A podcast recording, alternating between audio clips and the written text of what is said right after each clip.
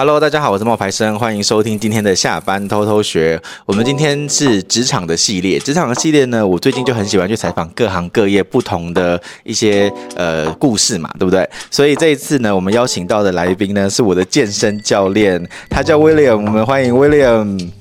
Hello，大家好，我是威廉。你讲讲那么短呢、啊？你要讲多一点呢、啊？哦。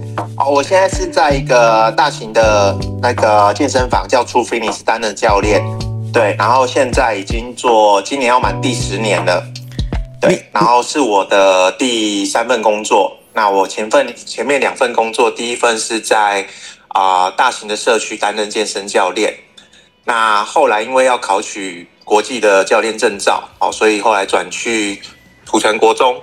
好，当暂时的代课老师、体育老师。好，因为土城国中的体育课的时间是比较偏下午的，那我早上就有时间做一些哦阅读的一些动作，方便我考之后的国际证照。那考到之后才会才回到正式的大型俱乐部这样子。诶，那你这样子的工作，你说你要考那个证照啊？一般健身教练的话，他通常要有哪一些证照啊？证照的话，其实现在你只要有中华民国的啊、教练证照就可以了。那如果你要了解更多，基本上都会考取啊、比如说啊、美国的阿法证照啊，或者是英国的体适能证照之类的，对。你知道威廉他现在讲话就是很中规中矩，但是他有时候跟我在那个健身的时候也是会打一些嘴炮的。他就会看到那个其他健身教练啊，然后他就跟我说：“我跟你讲哦，这里的健身教练只有我能够教你打拳击，还有另外一个就只有我们两个能教你打拳击，其他人都不行哦。所以就连打拳击，他也有特殊的证照。”对，因为我们不同的健身，比如说哦，重训有重训的证照啊，然后 TRX 有 TRX 证照，拳击有拳击的证照。那基本上只要是啊、呃、大型的健身房，都要符合法规的话，你要有专业的证照，比如说你要有拳击证照，你才可以教拳击。对，因为会每一年政府都会过来做一些查核的动作，所以证照越多，代表你能教的啊、呃、项目会越多，包含你的哦跑步，跑步有专业的跑者证照，对。跑步也要有证照，做做健身教育的都要有好多证照。对呀，对呀，对呀。哎，那这样社群经营不用证照？好，那我问你哦，就你现在在那个呃，你现在在做教练这件事情啊，你这几年的观察下来，你觉得健身产业这件事情它是越来越蓬勃呢，还是你觉得呃还好？台湾人有越来越爱运动吗？以你的观察，毕竟你都十年了嘛。应该是说，因为一开始是国外流行嘛，然后再来，因为现在运动风气渐渐盛行，然后再加上啊前几年有疫情的关系，大家更注重健康，然后更注重安全，所以我们健身产业这几年有哦疫情之后有慢慢恢复，甚至更好的动呃更好的现象。真的哦，所以现在你觉得越来越好了？有啊，大家愿意来运动的人越来越多了。我跟大家讲，威廉在他们那个里面是王牌的哦，就是他是很红，很多人要找他的那一种。他你不是你资深资深而已。你不是你之前不是有说一件事情吗？你之前不是有跟我说，哎，你们那个教练也会有一些比较啊，比如说，哎，那个你今你这个月几个小时，我这个月几个小时，然后谁输了就要请人家吃饭什么的。你不是有讲一个这个？啊那个、是学学员的上课时数啊，那当然就是跟啊、呃，比如说剪头发设计师也一样啊，就是你啊、呃、做的越好，当然呃会员数量啊，或是啊、呃、会员介绍的朋友也会越来越多。那你在那一次的比赛里面，你有赢吗？啊、呃，有输有赢啊。你讲一些都赢啊，因为其他教练也都很厉害。你讲一些，就是因为我不我们，因为我跟你讲，听众会不了解，就是这样子的比赛。什么多少的时间叫多，多少的时间叫少？所以如果说以、什么什么叫什么叫多少的时间？就是你们那个比赛不是说你这个礼拜还是这个月，这个月要有多少时数？然后你不是说你在你那时候说你有在跟一个教练做 PK，然后谁赢的话就要请他吃比较好的餐厅嘛？那这样子的 PK 的话，通常那个时间要到多少才叫做厉害？比如说我一个教练，我一个月要六十个小时。一百个小时还是多少个小时叫做厉害啊？应该是说啊，如果做比较啊，比如满一年的教练啊，我们基本上一天啊会建会希望公司会希望你一天要有五堂课，那你一个月扣掉休假大概八天的话，你二十二天基本上一个月会需要公司给你的标准，你要上到一百堂教练课。一百堂教练课，一百堂就是要一个月要上一百堂教练课。啊，我那个月是跟另外一个同事比赛，就是看这个月看谁上课上的比较多。那输的人要请啊，赢的人吃那个卢丝葵牛排，就是比较比较贵一点的牛排。嗯、对。对，然后那个月我上了一百八十六堂，就是相当于公司给的标准的快一倍。真的哎，对，可是，一百八十六堂是你每个月都有那么多，还是那个月特别多？啊、呃，我现在大概平均一个月大概一百四十堂左右啊，因为那个月要比赛，所以就比较忙起来上，因为我就连可能休假时间啊，或者是非上班时间都会来上课这样子。哦，一个新人教练，呃，公司的预期是一百个小时，然后像你这样很资深的教练的话，你如果日常你不用太要要你这一一百四十个小时是要花很多的时间吗？要很努力吗？就大概一天要七堂七堂课左右，诶，那工时也蛮长的诶。对啊，你上班时间如果是扣掉吃饭的话，是八个小时嘛？那等于八个小时内你有七个小时都在上课，那也蛮久的哦，蛮蛮蛮多时间的。结果我那一个月是输的，因为另外的教练上了两百多堂，两百多个小时啊，好夸张哦！一天几乎快十堂课了。哇，那你们教练的这样子的薪资的结构是有底薪吗？还是说你上越多你钱越多，还是怎么样？啊、就是我们有分三种，一种是哦、我们薪资有三个部分，就是一个是底薪，那底薪再来就是加上你的啊、上课的课时费，就是你每堂课上一堂课就有多少钱，那在第三个就是加上你卖课当下有抽佣金哦，所以就是上课奖金，然后卖课的奖金加上底薪三个加起来。卖课的奖金是指说，比如我现在要跟你买教练课三十六堂那个的奖金。对，就是比如说，哎，你今天花了两万块买教练课，那当下我就有一个卖课的奖金。嗯哼，那这个卖加上上课的话，会有额外的奖金。所以上课的奖金跟卖课的奖金是两种钱。对，那像每个大型俱乐部的抽成方式不一样，好像沃俊可能就是啊、呃，卖课的奖金抽成会比较高。那健身工厂跟我们的 True Fitness 的可能就是上课奖金会比较高哦。那只是总合起来的 bonus 其实是差不多的。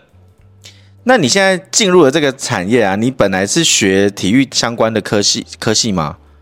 对，我是那个国立体院国立体育大学的适应体育学系，所以本来就在大学就有接触了。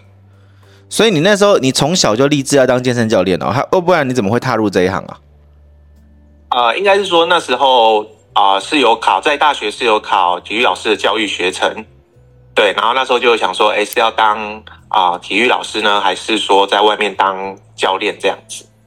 那是什么让你选择健身教练呢？啊、呃，应该是说现在啊、呃、老师的缺额越来越少，哦、呃，可能你一年考的有五六百甚至一千个老师，但是他只收三到五位。那可能就是录取率会非常的低，对，所以我后来就有加上一些啊、呃，在外面教一些，比如说团体课啊，或是一对一的私人教练课，然后两边都有在做，那后来才会选择说来当教练这样子。哦，你你有去了解体育老师的薪薪水状况吗？体育老师的话啊。呃没有没有很了解，因为他是年资嘛，你年资越高，然后可能薪水就会越高。那加上你的上课数，或者是你有接一些哦行政职哦，比如说身教组长啊，哦卫生组长啊之类，就有额外的加成，或者是你有带一些，比如说篮球队哦，学校内的一些球队之类，就有额外的下加成。哦，但是因为健身教练的话，他就像你刚刚说的那种薪资结构是三种的，所以。你觉得以健身教练来讲，你们都是做十年的话，体育老师跟健身教练都做十年的话，你觉得谁的薪水会比较高？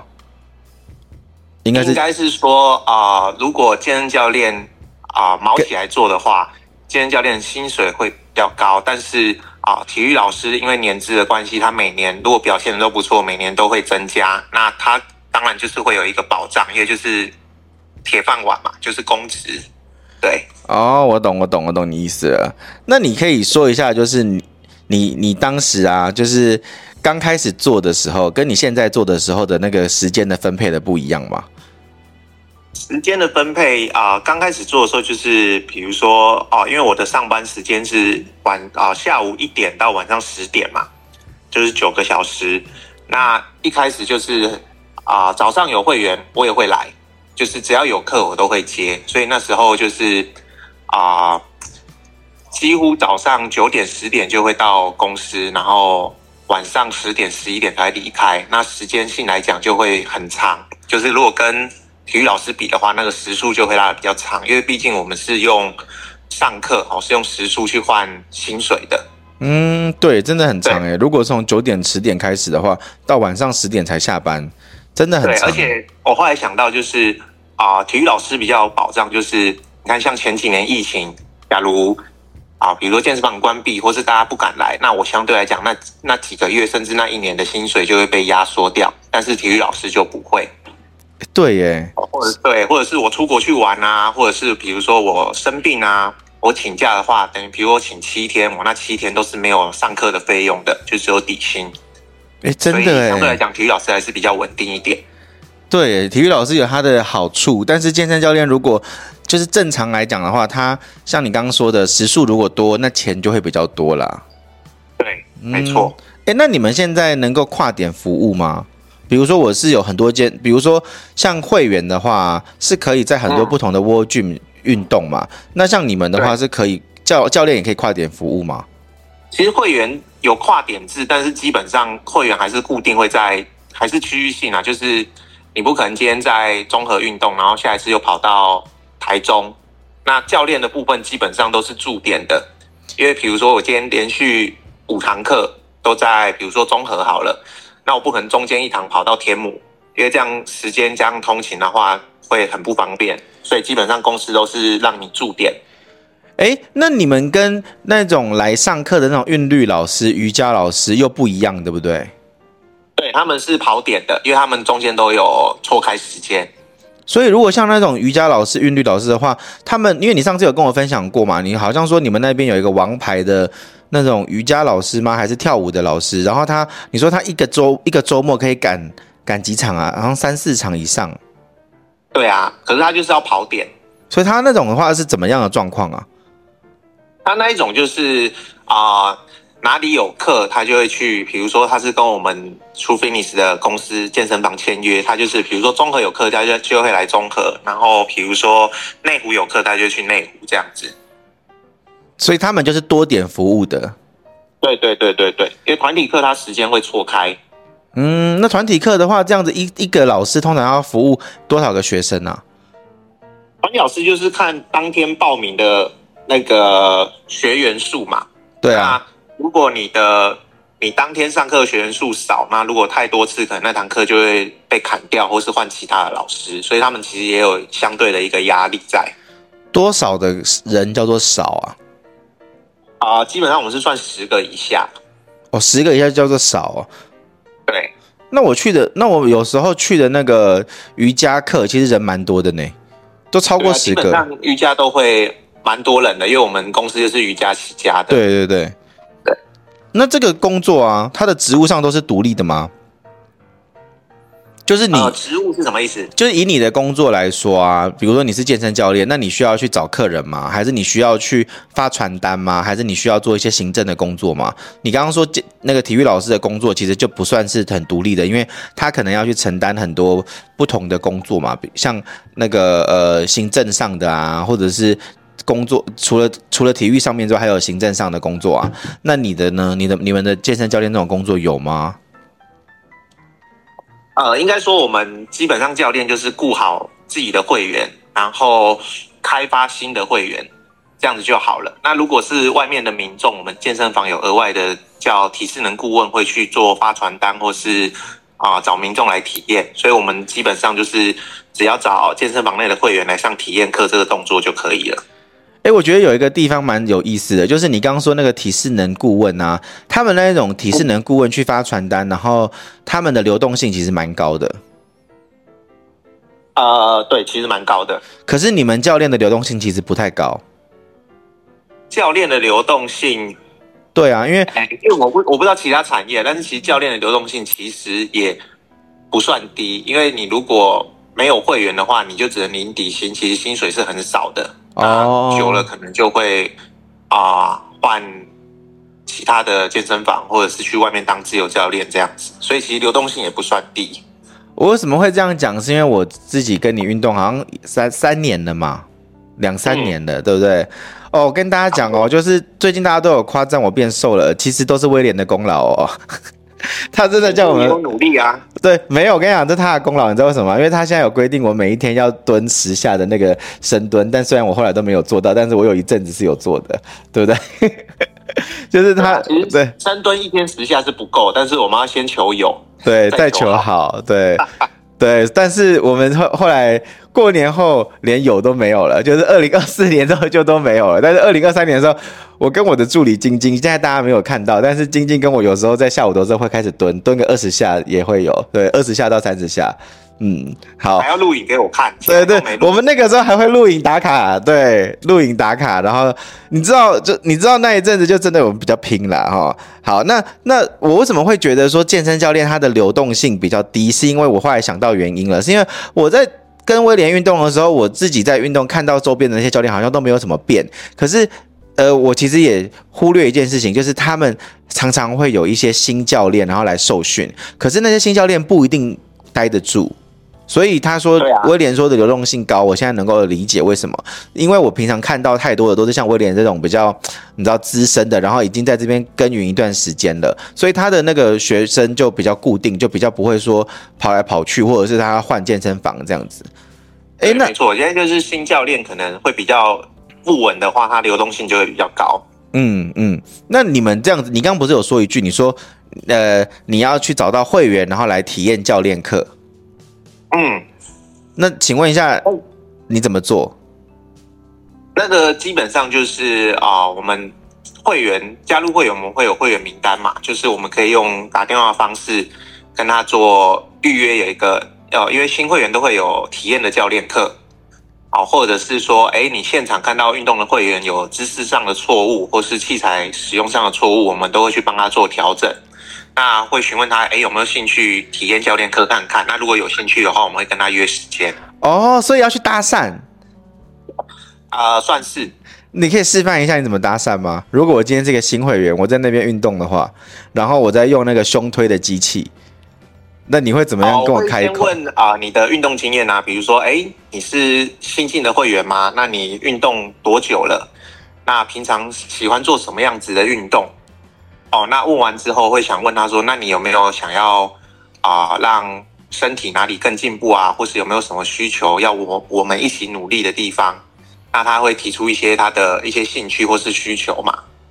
那我会跟他讲说：“那我们在啊、呃、有体验的教练课，会针对你的一些需求去做改善，问他有没有兴趣做预约这样子。”嗯，这样子的成功几率高吗？说真的，成功的几率高吗？啊、呃，约到的几率蛮高的。约到的几率什么意思？就是说，这个你问你只要开了口，反正是免费体验教练课是吗？对，然后我们也会帮他测量那个啊，就是呃体脂率啊、肌肉量，对，没错，还有身体的代谢率，哦，然后再去帮他规划出哦之后的运动菜单。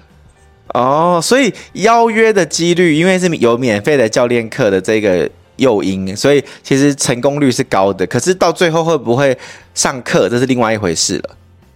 对，没错。哎，那你现在是分多少比例在这件事情上？比如说，像我们平常的会员课的时间，你说你是七个小时，哎，平均一天，对不对？那你花多少时间在就是这种搭讪新新会员啊？就扣掉吃饭，顶多就剩一个小时吧。或者是说，哎，如果当天课比较少，像比如说上礼拜总统大选啊，礼拜六。来运动就比较少，那我那一天课比较少的话，我这个动作就会比较多。哦，所以你自己会去分配这件事情哦。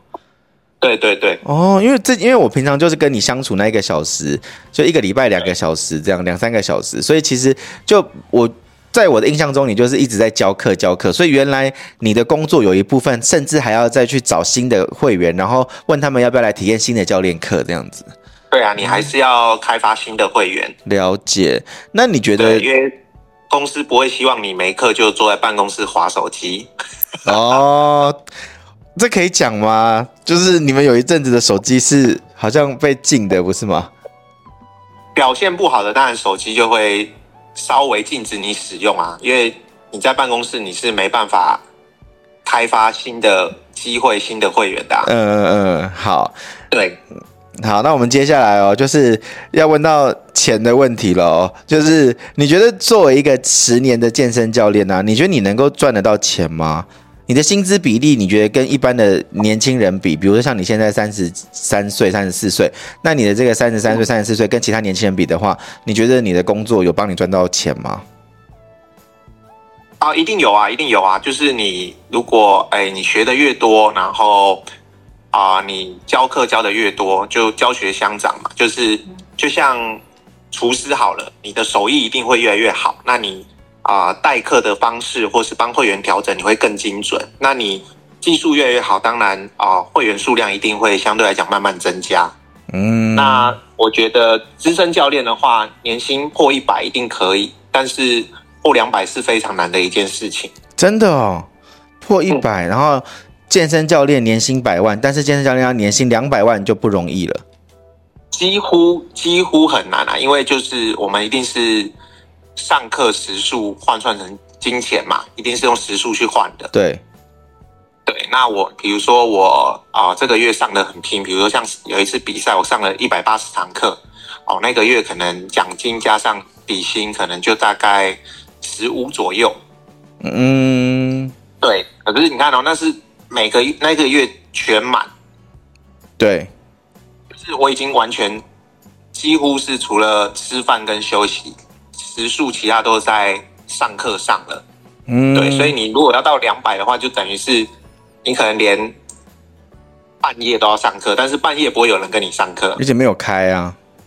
对，然后我之前是疫情的关系，我有啊、呃，比如说有会员在国外，那我们是用视讯上课的，那个可能就是额外的。对啊，但是你说要薪水破两百，真的年薪破两百是真的非常困难的一件事情。嗯，那我最后就问你一下哦，就是健身教练都要跟学员单独的相处啊，那你有没有听过那种日久生情或是贵妇包养的故事？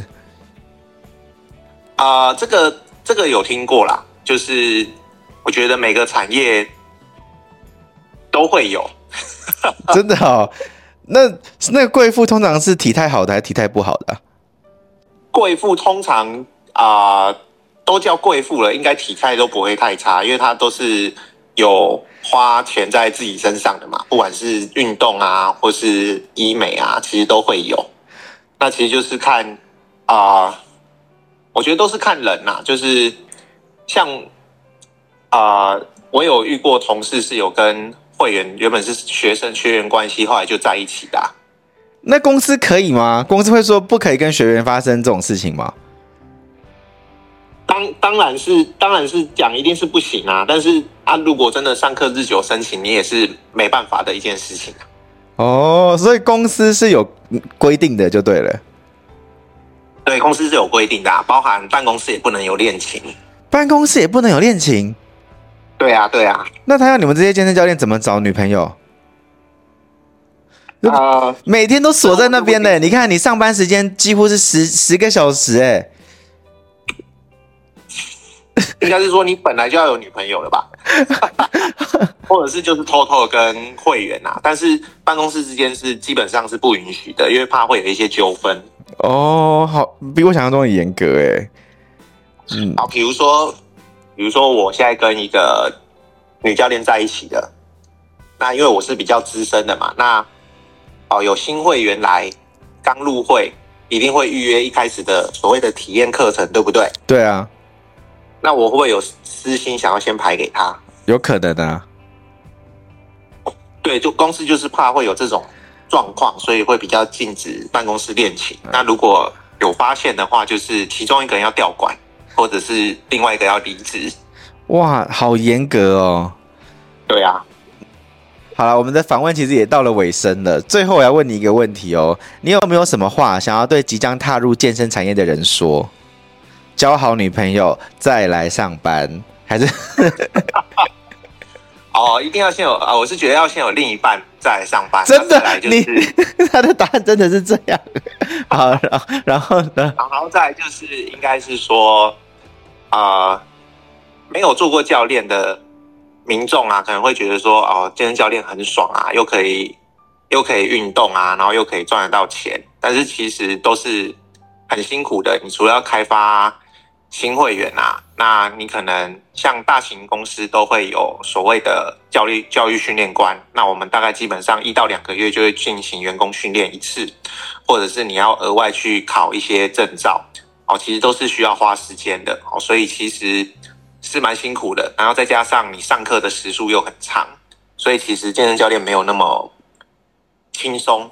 但是啊、呃，你如果发现你的会员啊，真的因为你的哦，教学，比如说瘦了，哦，或者是变壮了，或者是体态变好了，哦，甚至他的一些啊关节问题啊、脊椎侧弯都调整越来越好，其实你是会啊蛮开心的，也会有成就感呢。对，就会有成就感的。嗯，那只是新教练要要加油，因为其实是一个很辛苦的一个路程，但是你稳定之后，你的教学经验丰富之后，其实会越来越好。对。那你觉得你接下来还会继续的做健身教练吗？会啊，当然会啊。所以它会是你一辈子的志业。呃，只要你把你的运动时间跟啊、呃、上班时间啊、呃、充足的分配好，其实身体状况 OK，其实是可以的。像我们健身房现在年纪最大的教练也已经四十八岁了，但是他也是很稳定的在上课，然后。啊、呃，有空的时间也会自己提早来运动啊，做一些啊、呃、身体的调整。哦，所以健身教练这个行业不是青春饭，它其实是可以做比想象中的长久。对，或者是说，哎，你之后升到管理职啊，或者是你出去当啊、你去考教官证照啊，变成讲师，这也是另一条出路。哦。好，谢谢威廉来跟我们分享健身产业它的一个面貌。然后威廉呢，他在综合的全真瑜伽，如果你要去找他的话，可以去找他啦。要先过我这一关哦，没有啦，就是这威廉私讯冒牌，对，可以私讯我，然后可以帮你转介，然后对 我不会跟你们抽佣金哦，放心的哈。好，那谢谢你啦，谢谢你帮我们就是分享一下你们的产业，拜拜。拜拜。